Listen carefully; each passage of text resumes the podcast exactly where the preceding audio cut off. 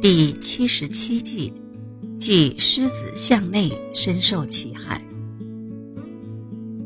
在中国传统的习俗里，每逢节日庆典，常有舞狮助兴，可见中国人对狮子的重视。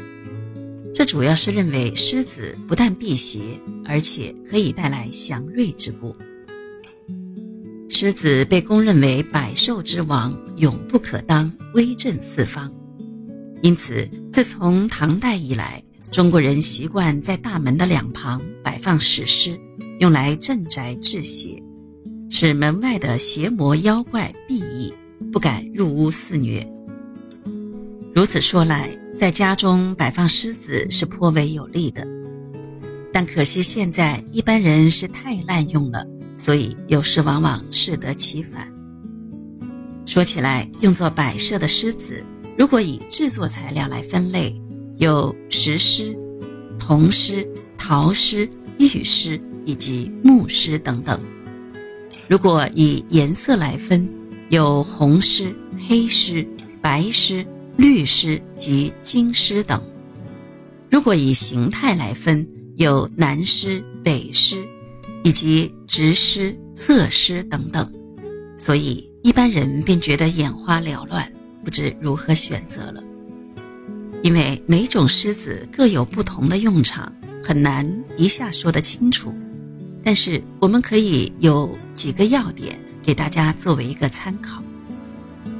第一是狮子宜搭配成双，摆放狮子一定要一对，一雌一雄搭配成双为宜。请注意，一定要分清雌雄，左右不可倒置。如果是分别不清，只要记得在摆放的时候，一对狮子是互相照顾，那就不会弄错。